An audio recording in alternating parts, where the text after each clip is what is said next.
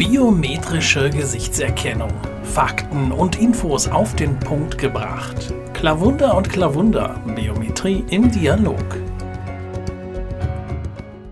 Biometrie im Dialog und heute wollen wir mal die Biometrie im Freizeitbereich checken bzw. abklopfen. Bisher haben wir uns auf die Airports ja so ein bisschen gestützt hier in unseren Gesprächen. Am Start heute auch Dieter Klavunder, ja, Vorreiter in Sachen Flughafen der Zukunft. Aber heute wollen wir reden über Freizeit, Biometrie in der Freizeit.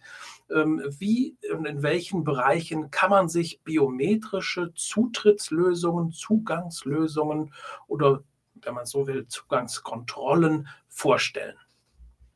Ja gut, Freizeit äh, kann natürlich vieles sein. Im Wald brauche ich keine Biometrie, da komme ich so rein. Aber wenn ich jetzt beispielsweise an äh, Freizeitparks denke, wenn ich an äh, Zoos denke, wenn ich an Stadien denke, äh, wenn ich an Konzerte denke.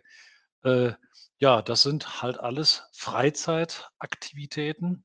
Aber was mir gerade noch einfällt, natürlich Freizeit für viele auch der Besuch im Fitnessstudio, der Besuch im Hallenbad, äh, der Besuch in der Sauna, auch solche Dinge. Äh, ja, an diesen Stellen ist sicherlich Biometrie sehr gut einsetzbar, kann eigentlich auch dort für den Gast, für denjenigen, der seine Zeit darin verbringen möchte, dahingehend vereinfacht, dass äh, ja die Kontrolle der Eintrittskarten, ich denke jetzt mal an äh, gutes Stadion, äh, äh, ein gutes Konzert. Äh, ja, da kann also schon am Eingang mal eine ganz schöne Schlange sein, wo man selber Interesse hat, wirklich schnell reinzukommen. Äh, aber genauso gut für Stadien, genauso gut für einen, ja, sonnigen Ostertag im Zoo, äh, ist natürlich derjenige, der dort hinein will, äh, interessiert daran, möglichst schnell hineinzukommen. Und da hat sicherlich auch Biometrie seine Berechtigung. Hm. Wie kann man sich denn eine biometrische Zutrittskontrolle vorstellen, jetzt zum Beispiel in einem Stadion, bei einem Konzert oder bei einem großen Fußballspiel? Äh, es gibt mehrere Dinge. Äh, selbstverständlich könnte ich theoretisch ähnlich wie beim Airport, äh, halt schon von vornherein, wenn ich beispielsweise meine Eintrittskarte, äh, unter Umständen per Online buche, äh, nach meinem Selfie gefragt werden. Und man könnte auch dann dort über sein Selfie, über einen speziellen Eingang, wo das abgefragt wird, also das heißt, das Gesicht abgefragt wird, natürlich sehr schnell hineinkommen. Äh, das ist die eine Möglichkeit. Die andere Möglichkeit ist natürlich wiederum, äh, was man ja auch macht, dass man also Jahreskarten vergibt oder, äh, Saisonkarten oder irgendwelche Dinge, dass dort, an der Stelle halt die, Saisonkarte geprüft wird über einen Automaten. Wobei natürlich die Problematik ist dabei, ja, eine Eintrittskarte oder eine Jahreskarte kann man natürlich auch leicht an Freunde, Bekannte, Verwandte weitergeben, die dann natürlich ja, über die Jahreskarte eintreten kann. Und das haben manche Freizeitparks oder Freizeitmöglichkeiten eben nicht so gerne. Mhm. Jetzt haben wir äh, oder habe ich rausgenommen, man könnte, ähm, gibt es denn schon Stadien oder auch Freizeitanlagen, die biometrisch einlassen? Ja, es gibt also äh, mehrere Systeme oder mehrere Freizeit, äh, Veranstalter, wenn man so will, in diesem Fall Zoos, äh, die eine Jahreskartenprüfung dann machen. Das heißt also, der Zoobesucher kann eine Jahreskarte lösen und um den Missbrauch der Jahreskarte zu verhindern, äh, wird also dann jeweils mit dem Gesicht der Person verglichen, die die Jahreskarte jetzt eingesteckt hat und eintreten will. An anderen Stellen ist auch so, dass es nicht unbedingt die Jahreskartenkontrolle damit zusammenhängt, sondern das ganz einfach das wirklich zu vereinfachen. Stellen wir uns einfach so eine Badelandschaft vor mit Sauna und diesem Bereich und jenem Bereich. Das ist natürlich immer lästig, wenn man jedes Mal man hat sowieso nicht viel an, dann noch irgendeine Karte oder ein Bändchen oder sonst irgendwas, äh, vorzeigen muss. Und an der Stelle ist es natürlich dann wirklich praktisch, wenn man bereits, äh, am Eingang wenn man so will, sein Gesicht hinterlassen hat und dann eben aufgrund dessen, was man gebucht hat, für die entsprechenden Bereiche freigeschaltet ist und dann ganz einfach durchgehen kann. Wie sieht's denn da aus? Jetzt zum Beispiel, sage ich mal, im Zoo oder bei 'nem Freizeitpark, ähm, der Aufschrei war ja medial groß, als den ersten Zoo dann im Prinzip mit biometrischer Eingangskontrolle ausgestattet wurde. Ähm, wie sieht's denn da mittlerweile aus? Datenschutz, ja, und wenn ja, wie? Also, ich sage mal so, äh, ich kann selber, äh, sehr gut auf die Erfahrung mit dem Zoo Hannover zurückblicken. Zoo Hannover hat in Europa als allererster Zoo, äh, Biometrie für die Jahreskartenkontrolle, äh, benutzt und genutzt. Äh, an der Stelle war es tatsächlich so, dass der Zoo sich einfach ausgerechnet hat, äh, wie viel Eintrittsgelder dem Zoo verloren gingen durch Jahreskarten, die weitergegeben worden sind. Äh, ja, es war 'n riesengroßer Aufschrei. Äh, es ist, äh, wochenlang in der Tat durch die Hannoveraner Medien durchgegangen. Wie gesagt, das Ganze ist bereits über 10 Jahre her. Äh, und, äh, ja, der Zoo hat natürlich von vornherein, von Beginn an eigentlich darauf geachtet, dass im Prinzip die Regeln alle beachtet werden und dass also auch das das installierte System äh, entsprechend den die Bedingungen erfüllt. Äh, nur das Unwissen eigentlich wiederum hat dazu geführt, dass also dieser totale Medienaufschrei damals passiert ist. Äh, das Ganze sieht ja eben halt so aus, es wird ja im eigentlichen Sinne kein Bild gespeichert. Es ist wirklich eben ein mathematischer Algorithmus und da kann man nix draus wieder rekonstruieren. So, und das Ganze liegt dann noch mal verschlüsselt, äh, auf einem Server. Es es gibt gar keine Möglichkeit und hat auch gar keinen Bezug zum Namen der Person. Der einzige Bezug, der da ist, ist also eine Nummer einer Karte, die der Person halt zugeordnet ist. Und ja, von der Seite das Einzige, was man sagen kann, die Nummer ist da durchgegangen. Wem die Nummer gehört, ist eigentlich und die Nummer hat bezahlt, wenn man so will.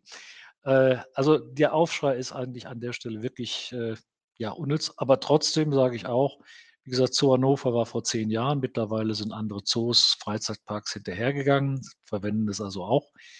Äh, aber jedes Mal war es in der Tat dann eben eine explizite Untersuchung noch mal der Datenschützer des entsprechenden Bundeslandes, äh, die da genau wissen wollten: „Wie macht ihr das und wie geht das und haltet ihr wirklich alle Regeln ein und hat der äh, Gast da zugestimmt?“ Und ich muss an der Stelle sagen, auch da vielleicht äh, der kleine Hinweis darauf, äh, zum damaligen Zeitpunkt beispielsweise im Zoo ging's um 133.000 Jahreskarten. Und, von den 133.000 Besuchern haben nur 21 damals gesagt: „Wir wollen das nicht. Wir wollen lieber durch die manuell kontrollierten Eingänge gehen und wir wollen das nicht nutzen.“ Und wenn man sich dann einfach, äh, den Aufschrei anguckt und dann die Prozentzahl, die gesagt haben von sich aus gesagt: „Ne, ich möchte das nicht“, äh, ist an der Stelle sehr, sehr verschwindend gering. Mhm. Wenn wir jetzt zum Schluss vielleicht noch mal ganz kurz in die Zukunft schauen, wie sieht's da aus? Äh, jetzt ich gucke jetzt auch mal ganz explizit noch mal auf Stadien, grad was Konzerte angeht. Also, ich kenne es selber, dann steht man tatsächlich da mit seiner Ja. Karte, die Schlangen ellenlang, stundenlang steht man ja da Ja. teilweise. Wäre 'ne Ja. hervorragende Möglichkeit, auch für die Stadien. Wie sind die denn da eingestellt? Warum sagt man jetzt nicht sofort: „Machen wir, ziehen wir durch“, um unseren Zuschauern da auch so 'n bisschen ja, 'n bisschen Komfort zu bieten? Die die Frage stelle ich mir auch immer wieder. Aber ich gebe ein ganz simples Beispiel. Äh, vor Covid, äh, waren wir, äh, auf der Security-Messe in Essen, wo es ja genau um solche Dinge geht, Zutritte und Schleusen, Durchgangsschleusen und, alles Mögliche. Äh, wir waren zu dem Zeitpunkt im Prinzip die einzige Firma, die ein professionelles Biometrisches-System basierend auf Gesichtserkennung auf der Security gezeigt hat. Äh, es war wir hatten also sehr, sehr viel Zulauf, weil viele eben sagen: „Oh, da ist jetzt mal Biometrie, jetzt interessiert uns mal, wie das geht“ und so weiter und so fort. So, nach Covid war jetzt in diesem Jahr, äh, die 1. Messe Security-Messe wieder in Essen. Äh, und da musste ich bereits feststellen, dass es dass die Biometrie schon wieder einen größeren Raum dann eingenommen hat.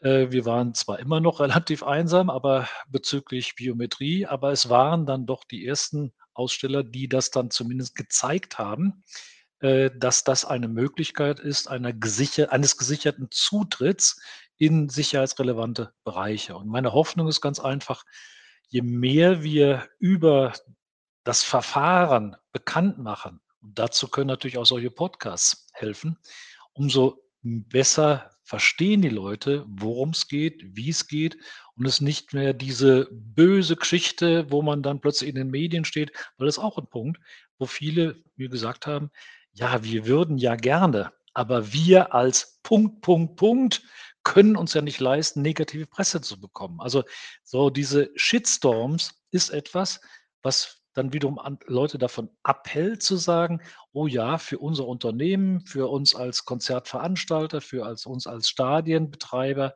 äh, wäre das eine tolle Sache, das machen wir.“ Aber dann: „Ah, können wir uns als doch gar nicht leisten, 'ne schlechte Presse zu kriegen.“ Und da ist sicherlich etwas, wo eben die allgemeinen Medien, äh, speziell so in den letzten Jahren, wo es populärer wurden, es immer wieder als ja, das Teufelswerk äh, verdammt haben. Und da werden wir uns öffnen und um Gottes Willen und wir wollen nicht wie in China.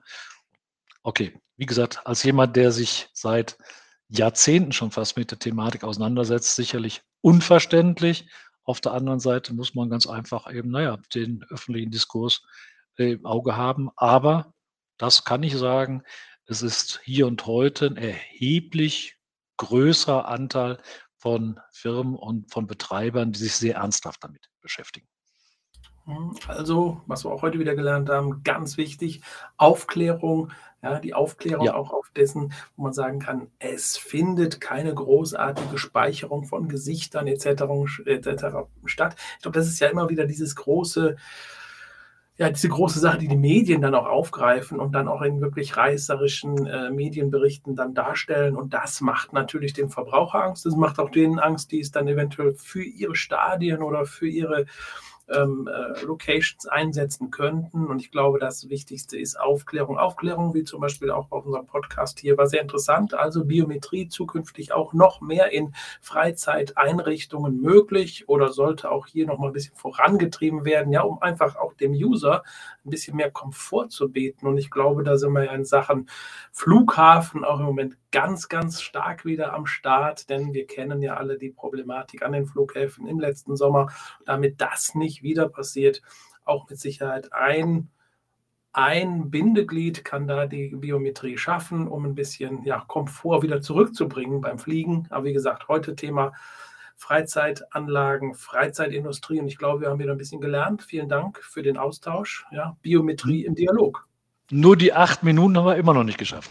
Die acht Minuten haben wir nicht geschafft. Also wir arbeiten uns darauf hin. langsam kommt es. guter Dinge. Ja? Also langsam spielen wir uns ein bisschen ein. Und deshalb, ja, ich bedanke mich, wie gesagt, und dann hören wir uns beim nächsten Mal wieder mit einem weiteren spannenden Thema aus dem Thema, aus der Thematik Biometrie. Auch von mir. Schönen Dank und auf Wiedersehen. Bis zum nächsten Mal. Biometrische Gesichtserkennung. Fakten und Infos auf den Punkt gebracht. Klavunder und Klavunder. Biometrie im Dialog.